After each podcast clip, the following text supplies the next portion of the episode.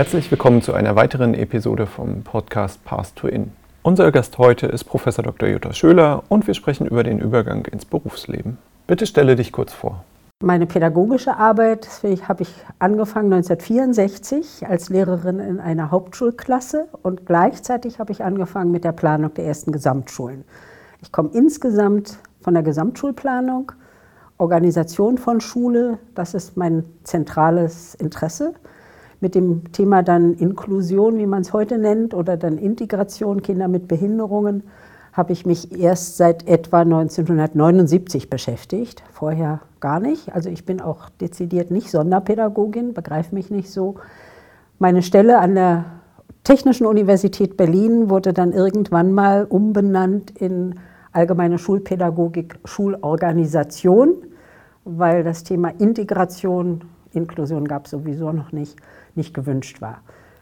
Forschungsmäßig würde ich meine Tätigkeit bezeichnen als das Pendel zwischen Einzelfallanalysen, Begleitung von einzelnen Kindern, einzelnen Familien. Das war mir immer sehr wichtig, dass es konkrete Kinder waren, die ich die Familien dazu unterstützt habe. Und auf der anderen Seite Beratung von Schulen, Entwicklungen von Schulen, Schulorganisationen tatsächlich, damit sie in die Lage versetzt wird, auch Kinder unterschiedlichster Lernmöglichkeiten gut zu begleiten. Was sind aus deiner Sicht zentrale Fragen, die sich im Bereich Übergang äh, ins Berufsleben stellen? Also erstmal kann man allgemein sagen, ist natürlich jeder Übergang im fortschreitenden Alter der Kinder immer schwieriger. Das ist heute an vielen Orten kein Problem mehr, ein Kind mit einer Beeinträchtigung im Kindergarten zu bekommen, aber es gibt noch Orte, wo das auch unmöglich ist. Kindergarten, Grundschule, klar, Grundschule, Sekundarstufe schon sehr fraglich. Aber mit dem Übergang in die Arbeitswelt, da wird es erst dicke problematisch. Und da könnte ich auch gar nicht sagen, was das Schlimmste ist. Aber eine ganz schlimme Sache sind auf jeden Fall die Arbeitsämter, die für ein Kind, einen Jugendlichen dann, das, der irgendwie schon den Stempel hat, Sonderschüler, auch in der Integration, ist natürlich das Einfachste, denjenigen auf die Werkstatt zu verweisen und dann das Verfahren einzuleiten auf Werkstatttauglichkeit. Und ich glaube, es ist augenblicklich noch sehr selten, ich könnte dir kein Arbeitsamt Deutschlands sagen, vielleicht kriegt das ja jemand raus, wo es im Team der Arbeitsamtsberater quasi die Vorgabe gibt, auch für die Jugendlichen, die in der Schule mit dem I-Status waren, setzen wir alles dran, dass die auch auf den ersten Arbeitsplatz kommen. Nee. Es gibt zum Teil so außenstehende Organisationen, die das gut machen. Im Großraum Nürnberg ist so eine Institution, könnte ich dir gar nicht. Es braucht von den Arbeitsämtern auf jeden Fall die Unterstützung. Und es braucht die richtige Beratung und Unterstützung der potenziellen Arbeitgeber. Und wenn da die richtige Unterstützung kommt, dann sind inzwischen die materiellen Rahmenbedingungen so, dass das für die Arbeitgeber in der Regel nicht mal eine finanzielle Belastung ist. Als allererstes müssen sie dann weniger Strafabgabe bezahlen. Was ich auch erst im konkreten Fall gelernt habe, da gibt es Gegenrechnungen für nur ein bisschen Behinderte, zum Beispiel die vorher in der Lernbehindertenschule waren und in der Sprachheilschule, wenn die dann mit dem Status als noch behindert eingestuft werden vom Arbeitsamt, dann muss der Arbeitgeber einmal Strafabgabe weniger bezahlen. Aber auch das ist schon eine Prüfung. Wenn die da wirklich gut sind und bei dieser Prüfung zeigen, was sie alles können, verlieren sie diesen Status. Dann haben sie vielleicht immer noch gewisse Schwierigkeiten, aber sie bringen dem Arbeitgeber erstmal finanziell nichts. Ist wieder die im Grenzbereich. Ich habe ja mal dafür gesorgt, dass ein schwer von Muskeldystrophie betroffener junger Mann, den ich in der Schule begleitet habe, auch an der Uni fest angestellt wurde, das ist mir gelungen, das durchzusetzen, als ich dem Kanzler vorgerechnet habe, dass der erst in zehn Jahren ein Kostenfaktor wird. Und dieser junge Mann ist dann zwei Wochen vor seinen, diesen zehn Jahren gestorben. Aber vorher war der in der Arbeitsstelle Integration ganz wichtig. Du hast ihn höchstwahrscheinlich nicht erlebt, Thorsten, der zum Schluss also seinen Kopf nicht mehr alleine halten musste, wo immer regelmäßig eine dicke Freundschaft zwischen Ulf Preuß Lausitz und dem entstanden. Der Thorsten war der absolute Computerfreak, und hat am Anfang dem Ulf oft mal geholfen mit seinem Computer und Ulf, wenn er vorbei musste, dem Thorsten wieder den Kopf aufrichten. Ja? Solche Schwerbehinderten gelten für den Arbeitgeber für dreimal Strafabgabe. Und es gibt Regelungen, wie viel Prozent also des potenziellen Lohnes und so weiter. Wahnsinnig kompliziert. Und darüber wissen, glaube ich, nur wenige Arbeitsamtsmitarbeiter Bescheid. Dazu müsstest du eigentlich die Antje mal extra interviewen. Die ist da, glaube ich, die Fachfrau dafür. Das ist eine der wesentlichen Ursachen. Eine andere Ursache ist sicherlich, dass sehr, sehr viele, die mit diesen Jugendlichen zu tun haben, die Lehrerinnen und Lehrer, es diesen jungen Menschen selber nicht zutrauen. Das ist alles viel zu schwer für dich und sonst was. Und ihnen nicht Mut machen, du wirst es schon schaffen. Da ist bei der vorigen Integrationsforschertagung mal so ein Forschungsprojekt vorgestellt worden, wo irgendjemand, glaube ich, zwölf Schüler in einer Körperbehindertenschule gefragt hat, äh, wo dann als realistische Einschätzung gewertet wurde, wenn der Jugendliche selber sagt, ich habe ja auf dem ersten Arbeitsmarkt auch kein, keine Chance. So. Also wenn die Eltern und wenn die Lehrer diesen Jugendlichen nicht den Mut machen, ich glaube, das ist auch nochmal was ganz, ganz Wichtiges. Das eine Beispiel, was ich, ich gestern die Mail gekriegt habe, war eigentlich das Entscheidende, dass ich der Mutter Mut gemacht habe, auch ihre Tochter wird es schaffen. Und erst als die das innerlich angenommen hat. Also in Fras Wesen, den Eltern Mut machen, den Lehrern Mut machen, Wege suchen. Das ist nicht so einfach. So. Und der dritte Bereich, warum das, glaube ich, auch nochmal sehr schwierig ist, dass es bei uns ja auch keine Kultur an den Arbeitsplätzen gibt, wirklich solche Unterschiedlichkeit als Kollege, als Kollegin wahrzunehmen, zu würdigen, auch damit umgehen zu können. Es braucht, denke ich, auch am Arbeitsplatz sowas wie Tutoren. Das ist in Italien gut entwickelt, nach meinen Beobachtungen, auch Südtirol, wo dann erstmal auch äh, große finanzielle Unterstützung beim Übergang von Schule Arbeitswelt, wenn die man kann sich nicht freikaufen als Arbeitgeber, äh, aber vor allem, dass die Betriebe dann auch beraten und unterstützt und begleitet werden. Denn dann gibt es häufig Konflikte, ich sag mal, ähnlich wie in der Schule auch. Dann kriegt jemand eine andere Aufgabe und geht damit anders um. Und äh, wie damit in einem Betrieb umgegangen wird, ich denke, da brauchen die Betriebe Beratung. Ja. Und die, ich sag mal so, wie die Sonderschule dann für viele waren, in der Wahrnehmung, die das Auffangbecken ist, ist das einfachste, ein Kind zu melden, es wäre sonderschulbedürftig. So ist es natürlich für die Arbeitswelt momentan an vielen Stellen sicherlich auch das Einfachste, wenn man sagt, naja, der muss in die Werkstatt. Und ich habe noch nie das Argument gehört, das wird zu teuer, den täglich in die Werkstatt zu, tra zu transportieren. Aber vielleicht die Transportkosten zu übernehmen für die drei Kilometer entfernte alten Wohnanlage, wo dieser Mensch gute Arbeit leisten könnte, aber kommt nicht alleine dahin, das ist dann ein Hinderungsgrund. Also nochmal Arbeitswelt, das ist nochmal ein richtiges, dickes Thema, klar. Aber viele reden sich auch raus und sagen, was hat es denn für einen Sinn, der kommt dann hinterher sowieso in die Werkstatt. Dann frage ich immer zurück, wenn Eltern schon bei der Einschulung vorhaben, das Kind macht mal das Abitur, nutzt diesen Eltern das was, wenn wir sagen, der erreicht sowieso nie das Abitur. Er wird es ja wenigstens versuchen. Und so werden alle anderen das versuchen, auf den ersten Arbeitsmarkt zu kommen. Hm. Und wie kann die Schule die Jugendlichen beim Übergang in den Beruf unterstützen? Na, ich sage mal an erster Stelle, indem sie sich auch für diesen Übergang zuständig fühlen. Äh, das habe ich mal von einem Schulleiter einer äh, weiterführenden Schule gehört, dass er gesagt hat, erst in dem Moment, wo er sich bewusst gemacht hat, wie schwierig das ist, für diesen Jugendlichen mit einer Behinderung auf den ersten Arbeitsmarkt zu kommen, der hat versucht, den zu begleiten, hat er erst mal gemerkt, das ist ja für alle anderen auch nicht einfach. Und dass das dann auch zum Beispiel im Kollegium vorbereitet wird. Wer geht da mit? Wer macht vielleicht ein Vorgespräch mit den Arbeitsamtsvermittlern? Wer klärt schon gleich mal vorher, da ist auch ein Jugendlicher mit einer Behinderung und der muss nicht in das andere Zimmer oder sowas. das ist in vielen Schulen bisher überhaupt nicht bewusst. Gar nicht bewusst, dass das auch wirklich eine Schule, eine Aufgabe für die Schule ist. Die bereiten in der Schule, weiß ich, anhand irgendwelcher Materialien das vor, zumindest also in der mittleren Schulstufe, wo Kinder dann nach der 10. Klasse umgehen, abgehen. Ich weiß nicht, wie, wie weit sich an Gymnasien die Lehrer darauf vorbereiten. Also, gut, die gehen davon aus, die gehen alle in die Universität und vorher machen die erstmal noch ein Jahr Weltreise und dann ist es nicht Thema der Schule.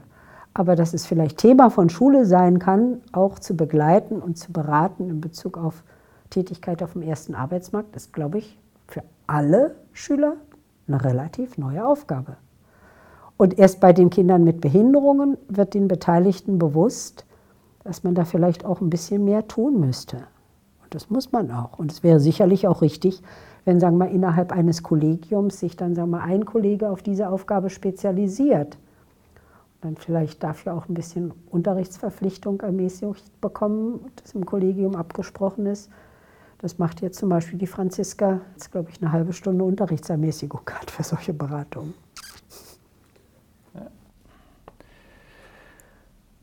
Wie gelingt eine Vermittlung in den ersten Arbeitsmarkt? Also nach meinen Beobachtungen äh, eigentlich nur dann, wenn die Eltern da hinterher waren und irgendjemanden kennen, der als Arbeitgeber in, in Frage kommt. Äh, manchmal kennt auch ein Lehrer jemanden, der als Arbeitgeber in Frage käme. Und dann vielleicht auch am ehesten so, wenn man schon neuntes, zehntes Schuljahr auch Praktika einfädeln kann. Also vorher schon so Praktika halte ich für sehr wichtig. Und dass das auch möglich wird, dass dann die Einzelfallhilfe, die für die Schule bewilligt ist, dann auch an dem Praktikumsplatz begleiten kann. Und wenn dann ein potenzieller Arbeitgeber diese Jugendliche oder diesen Jugendlichen eben schon in Praktikumszeiten erlebt. Also so ist es jetzt auch wieder gewesen. Äh, solange das so die absolute Ausnahme ist, äh, gibt wohl ganz wenige Arbeitgeber, meistens die als Geschäftsinhaber so von kleineren Betrieben auch selber in der Familie das so kennen, die da aufgeschlossener sind. Aber ich denke, auch die brauchen eigentlich Beratung und Unterstützung und vor allem klare und sichere Informationen und nicht irgendwas wischiwaschi und es könnte sein und Sie können ja mal einen Antrag stellen und vielleicht, dann lassen Sie lieber die Finger davon. Ähm, also ich denke, da ist bisher viel zu wenig Kultur vorhanden in diesem Bereich. Ich denke, die öffentlichen Arbeitgeber wären da wirklich auch gefordert. Und ich sage mal konkret, sorgt mal dafür, dass hier an der Uni Arbeitsplätze eingerichtet werden. Und da gäbe es genügend zu tun. Weiß ich nicht, vielleicht die nächstgelegene Werkstatt. Welches ist hier die nächstgelegene Werkstatt für Behinderte? Martinshof. Ja? Und was könnten die? Das fängt dann vielleicht mit Außenarbeitsplätzen an. Also ich habe jetzt einen jungen Mann erlebt, der äh, als geistig behindert eingestuft wurde, meiner Einschätzung nach eine Lernbehinderung hat, schwierige Schulkarriere. Der ist jetzt in einer Werkstatt, aber in einem Außenarbeitsplatz bei einem Betrieb Gartenlandschaftsbau, wo der Betrieb Gartenlandschaftsbau den selber gerne fest anstellen wollte, würde. Der hat nur eine Amtsbetreuerin und die ist dagegen. Genau, da sind wir schon direkt bei der nächsten Frage. Wie komme ich aus einer Werkstatt für behinderte Menschen wieder heraus? So, in diesem konkreten Fall bin ich da augenblicklich dabei, für diesen jungen Mann eine andere Betreuerin zu suchen. Damit wird es anfangen. Ja? Also, ich sage mal, in Berlin, da macht die große Werkstatt Mosaik, die machen viel mit Außenarbeitsplätzen. Und ich habe da manches mitgekriegt, was die machen. Zum Beispiel die Kantine im neuen Museum auf der Museumsinsel. Die wird betrieben von einem Träger, der auch Außenarbeitsplätze von Mosaik hat. Wenn du Glück hast, kannst du da mal sein und, als Servierer jemanden erleben, der als geistig behindert bezeichnet wird. Oder Schwarze Villa in Steglitz. Gibt es einige Beispiele. Aber erstens mal kriegen die dasselbe Taschengeld, was die anderen in der Werkstatt kriegen, die im Gaststättenbereich sind. Die, die Jenny freut sich immer, die kriegt immer reichlich Trinkgeld. Ne? Aber sie sind auch abhängig und auch die Eltern sind abhängig von den Entscheidungen in der Werkstatt. Und wenn da jemand der Meinung ist, nee, nee, also, oder wenn sich die Leiter der Werkstatt oder die Mitarbeiter in der Werkstatt nicht mit den Verantwortlichen in den Außenarbeitsplätzen verstehen, dann werden die hin und her geschoben, dann gar nichts. Dann wird immer gesagt, nur da wären die dann sicher nachher für ihre Altersversorgung. Aber da gibt es eben andere Regelungen auch mit dem ersten Arbeitsmarkt. Da kenne ich mich wieder nicht aus. Aber wenn du dazu einen absoluten Fach, Fachmann mal hören willst, dann musst du dich mit dem den Erik-Verein in Bad Harzburg in Verbindung setzen. Das ist der Vater von dieser Astrid, der Schwerbehinderten, ist der absolute Spezialist dazu. Der macht zu diesem Thema Fortbildung für Eltern.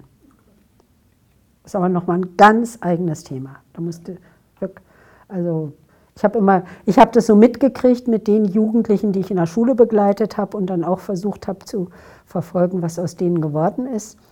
Aber dieser, äh, dieser Verein da in Bad Harzburg, wo also dieser äh, Erik Elternverein, irgendwie findest du im Internet, sonst schicke ich dir auch die direkte Adresse. Ähm, aber eben auch da, ach so, und was noch ganz wichtig ist, Übergang in die Arbeitswelt von Jugendlichen, die übergehen. Dann ist die Industrie- und Handelskammer, dann ist die Handwerkskammer. Dann gibt es zwar gerade für diejenigen, die als lernbehindert bezeichnet werden, die theoriegeminderten Ausbildungsberufe, gibt es ja etliche, ich weiß nicht, glaube ich 20 Berufe insgesamt. Aber da kennen sich auch viele nicht so gut aus. Ich sage nur mal, Antje ist da dafür die richtige ihm dieses, was ich dir gesagt habe, ein, ein Meister und ein Arbeitgeber, der mich sehr beeindruckt hat, also dass er Bescheid weiß. Wenn, wenn du dich dafür interessierst, solltest du mal selber erstmal erkunden und dann schick mal Studenten dahin. Okay. Welche Projekte äh, oder Einrichtungen findest du für den Übergang Schule-Beruf beispielhaft? Also was richtiges, Projektes und Beispielhaftes aus Deutschland ist mir nicht bekannt. Das bedeutet nicht, dass es nicht gibt. Vielleicht gibt es noch was. Ja? Wenn jemand was rauskriegt dazu, gerne an mich die Information. Es gibt also einen Verein im Raum Nürnberg, weiß ich, die versuchen, solchen Übergang von der Werkstatt auch oder von, von der Schule für Menschen mit Behinderungen und Beeinträchtigungen auf den ersten Arbeitsmarkt zu unterstützen. Und dann gibt es eben einen Elternverein, Bad Harzburg, Erik, die da auch viel machen, mal für die eigenen Kinder, aber auch für andere Kinder. Aber das ist meines Wissens überhaupt kein offizielles Projekt, sondern das ist eine Elterninitiative. Ein richtig gutes Projekt habe ich mal kennengelernt in Österreich. Und zwar, fehlt mir, ich glaube, das war sogar Graz. Also die, jetzt fehlt mir da was. Das Bundesland von Österreich, was so mit einem kleinen Stück an den Bodensee grenzt. Was ist denn das? Vorarlberg ja, Vorarlberg.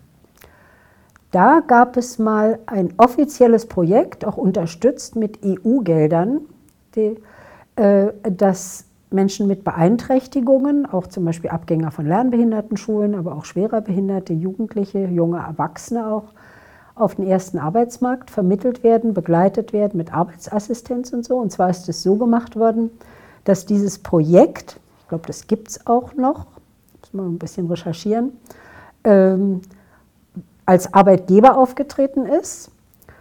Die Beteiligten waren da fest angestellt und so etwa nach dem Modell von Zeitarbeitsvermittlung sind die überwiegend an so kleinere Arbeitgeber vermittelt worden, die vielleicht gesagt haben, also hier so einen jungen Menschen fünf Tage in der Woche, vielleicht sechs Stunden zu beschäftigen, dazu haben wir in dem Bereich gar nicht genug Arbeit. Aber einmal in der Woche, zweimal in der Woche, das wäre sehr sinnvoll. Und da sind die dann vermittelt worden, weiß ich, an eine Kantine oder an ein kleines Büro von irgendeinem Therapeuten oder sonst was ringsum. Da war ich mal eingeladen zu einer großen Veranstaltung, die die gemacht haben, um zehn Jahre dieses Projekt zu feiern, dass es das gab, und hatten dazu auch alle diejenigen eingeladen, die da in diesem Gebiet dann die Arbeitgeber waren. Und das war ganz beeindruckend. Also wie viele dann als Arbeitgeber aber meistens so kleinere, Arbeit, handwerkliche Betriebe und so alles Mögliche, mit der Beschäftigung von Menschen mit Beeinträchtigungen gute Erfahrungen gemacht hatten, aber eben mit diesem Träger. Ich glaube, das Projekt gibt es noch. Also ich, wenn es jemanden interessiert, muss ich mit meinen alten Unterlagen mal recherchieren, könnte ich Kontaktdaten herstellen. Aber ich sage mal, aus Deutschland ist mir nichts bekannt. Gut. Gibt es äh, noch etwas, was du zu den beruflichen Perspektiven gerne noch ergänzen wollen würdest? Ich sage mal, genauso wie in der Schule, man müsste genauer hingucken, welches die besonderen Fähigkeiten sind und ob man, ob es da nicht doch auch Arbeitsplätze gibt, äh, die man vielleicht auch schaffen kann. In Berlin gibt es jetzt eine Firma, die sich spezialisiert hat für Menschen mit der Diagnose Autismus, die neue Pro Computerprogramme daraufhin testen sollen, wie geeignet die sind für was. Ich weiß nicht, hat der Vater eines Jugendlichen mit dieser Zuschreibung gegründet. Ich weiß nicht, ob du davon schon mal gehört hast. Ja, mhm. kennst du das? Ja. Da muss man genau hingucken. Und eben eventuell auch neue Arbeitsplätze schaffen. Hat die Vera ja auch die, die potenziellen Arbeitgeber abgeklappert und die denken immer, das müsste jemand sein, der auf einen vorhandenen Arbeitsplatz kommt und dann vielleicht einem der sowieso dort vorhandenen Mitarbeiter den Arbeitsplatz wegnimmt und die anderen dann vielleicht die Minderleistung ausgleichen müssen. So geht es nicht. Sondern ich sage, wenn man die finanziellen Ressourcen, die für jetzt einen dieser Betroffenen die Werkstatt kostet, das wäre noch was, was aufgezeichnet werden soll. Die Studenten sollen mal recherchieren, was es kostet, ein Werkstattplatz. Und diese Kosten sind etwa 3000 Euro im Monat. Diese Kosten jetzt zur Verfügung haben als Ausgleich für den Lohn für einen potenziellen Arbeitgeber und als Begleitung oder Arbeitsassistenz oder sonst was auf dem ersten Arbeitsmarkt. Darf nicht mehr kosten. Da kannst du viel mit erreichen. Vielen Dank für das spannende Gespräch und auch vielen Dank fürs Zuhören.